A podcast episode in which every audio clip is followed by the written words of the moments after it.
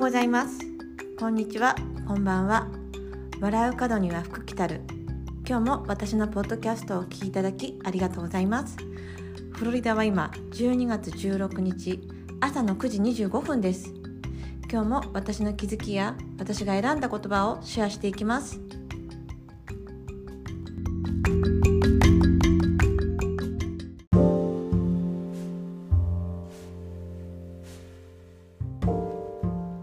えー、今日もですねあの突然ポッドキャストをやろうかなと思ってポッドキャストを始めている、えー、私です。はい、えー、今日ですね朝からちょっと調べてることがあってあのまあ能天気って言葉最近聞くことありますか？私はですね最近その能天気ってことに自分が気がついてまあ、気が付いてはいたんですけどそれが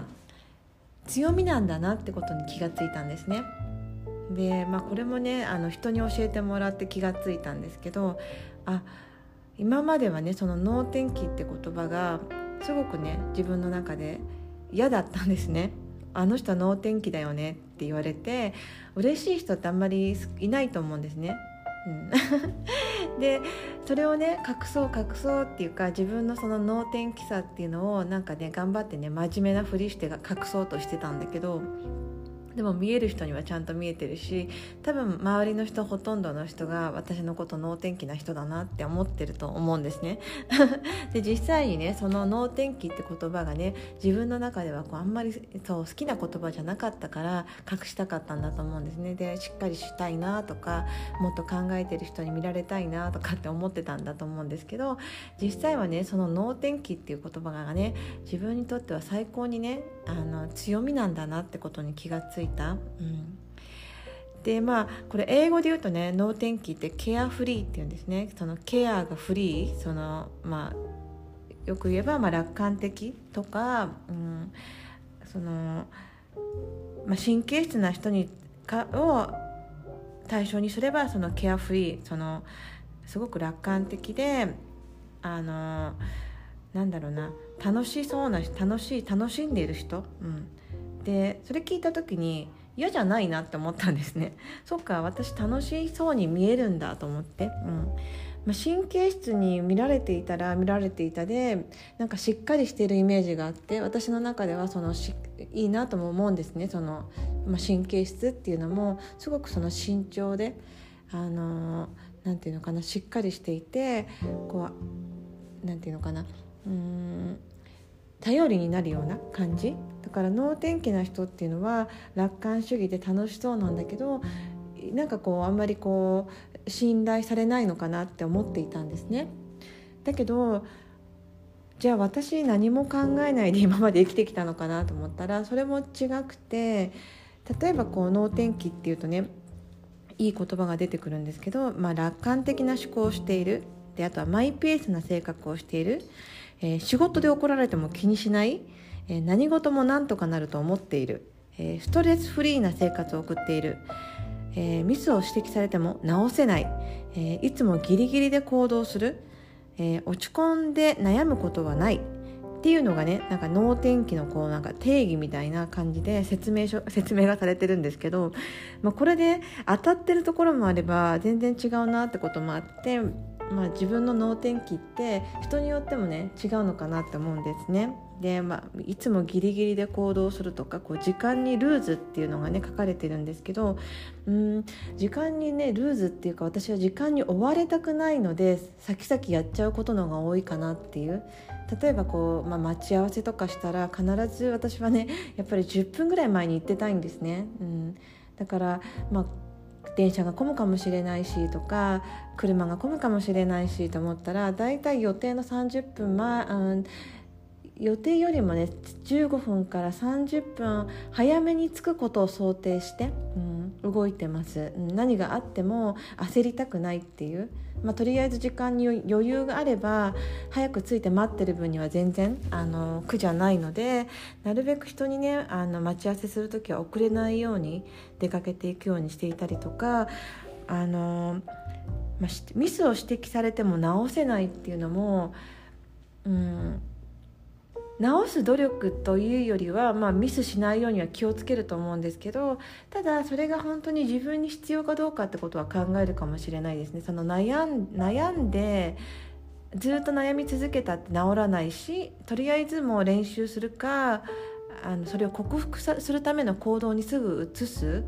だから気にしてないわけじゃなくてそうしたくまた同じことを繰り返したくないからとりあえずあのしないような努力をしてしますね、うん、だからまあ指摘されても直せないというよりは指摘されたら必ず克服できるような行動をすぐ取るようにしている。落ち込んで悩むことはないっていうのもさっきのとつながるんですけど、まあ、悩んだところで解決できないからとりあえずまあ動いちゃうその行動に移す。うんそうですね。だから、まあ、人に迷惑をかけたりとかするっていうのはまた全然その脳天気とは違うと思うんですね。脳天気だから人に迷惑をかけていいとかではないと思うのでとりあえずそのやらなければいけないことだったりとか合わせなきゃいけないところは合わせるんだけどでもそこに対してすごく楽観的うん、楽しもうって気持ちが強いんだなって思って。あのせっかくね楽しい場所に行くのにいろんなこと心配してこうなったらどうしようああなったらどうしようって思いながら行くとそっちばっかり気が取られてなんか楽しいことしに行くのに行く1週間ぐらい前からこう行きたくないなとかって気持ちってあるとあると思うというかそういう時あったんですね私も実際に。なんかこうやらなければいけないこと、うん、例えばこう子育てする前っていうのはまあ、子供が生まれる前っていうのは自分の都合で動けていたその自分の行きたい場所に行って会いたい人に会ってとかだったけど、まあ、子育てしていると学校の行事だったりとか、あのー本当は行きたくないんだけどあの行かなければいけない第三,、うん、第三者として行かなければいけないってことがねだんだん増えてきたらやっぱりそれはを思うとねなんかこう1週間ぐらい前から嫌だなとかって思うこともたまにはあったんですね。でじゃあそれをあのまあ、それはそれで割り切れるようになってきたらすごく楽になって、まあ、それこにもね楽しもうって気持ちがね持てるようになってきたから、まあ、だいぶ良くなってはきてるんですけどまあ、そういうことをねなんかこう自分の軸じゃなくて他人の軸でもし生きていたとしたら能天気に生きられないんだろうなって思ったんですね。こう人のことをねやっぱり人の目だったりとか人が人からこう見られたら嫌だなとかって気持ちで生きていたら。うん。でそこがすごくポイントなのかなと思ったんですね。その行動にどうして私がすぐに移せるかとかどうしてこうなんだろうな自分の好きなことをこう形にしてこれたのかなって振り返ると人の目でこう動かなかった、うん、人の意見とかを気にしないようにしていたっていうのはすごくポイントが高いのかなと思ったんですね。脳天気に生きるポイントとして、うん、脳天気に生きる、まあ、自分らしく生きるとか楽観的に楽しく生きる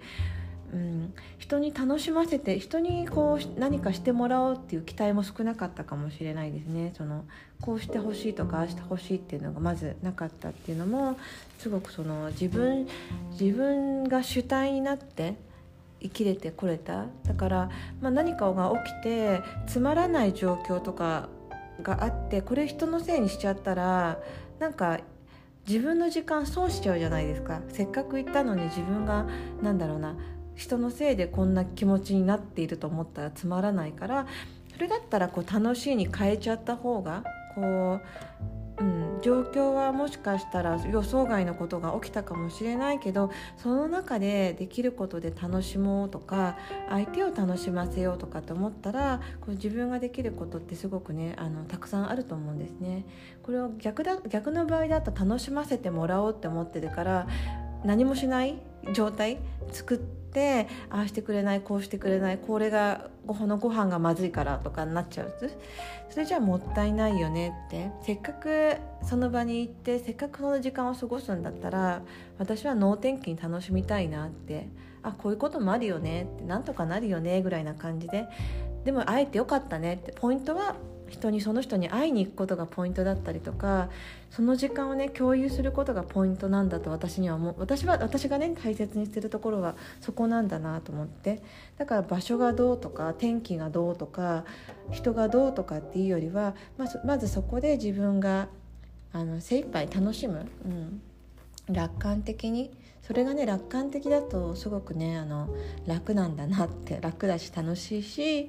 あの人にこうしてもらおうとかって最初から気持ちがないから何かねしてもらった時すっごく嬉しいんですね。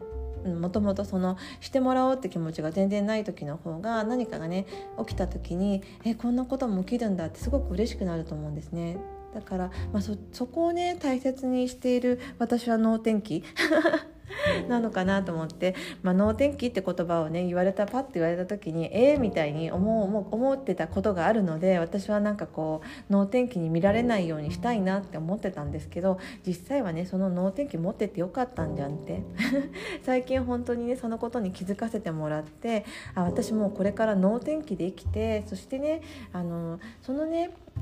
姿をみんなが見ていただいてあ私も能天気に行きたいなとかあのあこんな風に楽しく生きる何かこうコツがあったら教えてほしいななんてね言ってもらえる人を目指そうと思って、えー、これからはねその能天気にますます磨きをかけていきたいななんて思っています。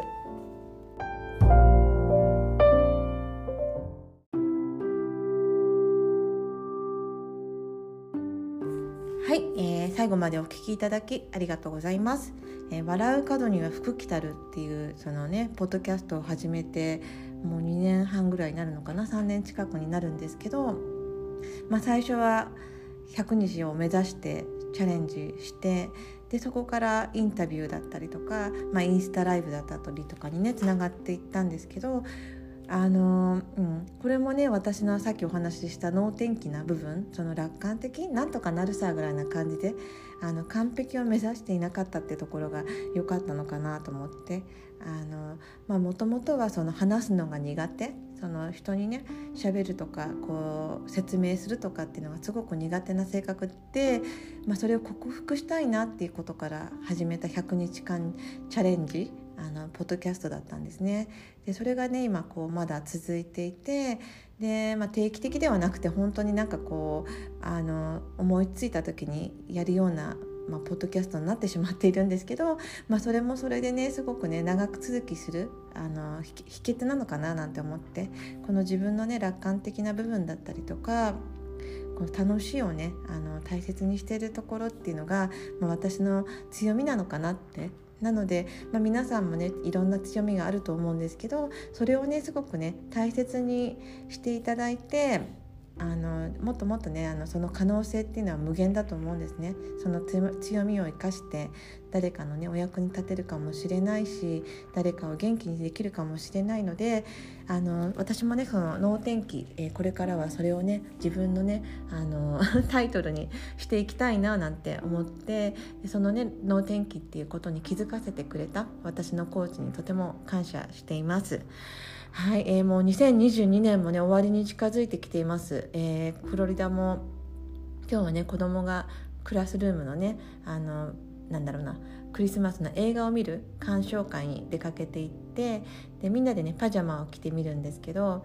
で彼女もすごくねあの個性的というかあのぬいぐるみ1個持ってきていいよって言って言われたらしいんですけど普通だったら多分ね可愛いなんかこうテディベアのぬいぐるみとか持ってくと思うんですけどあのリアルなワニの リアルなリアルなワニのぬいぐるみ持って出かけていきました、うん。まあ、彼女の強みってこうその本人もねすごくなんかこう個性的というか、まあ、自分の好きをねすごく大切にしてるっていうのが私は見ていていいなって思って、うん。まあ、そんな感じであの、まあ、フロリダもねどんどんもう年末に向けてあのクリスマスに向けて、えー、気分がね盛り上がっているあの季節です。はい、えー、そんなは そんな感じで今日もね突然ポッドキャストを始めて、えー、自分の能天気なことをお話しさせていただきました、えー、最後までお聞きいただき本当にありがとうございます、えまた年内にねポッドキャストができるといいなと思っているんですけどもしできなかったら、えあのどうぞ皆様良いお年をお過ごしください。お迎えください。はい。それではまたね。バイバーイ。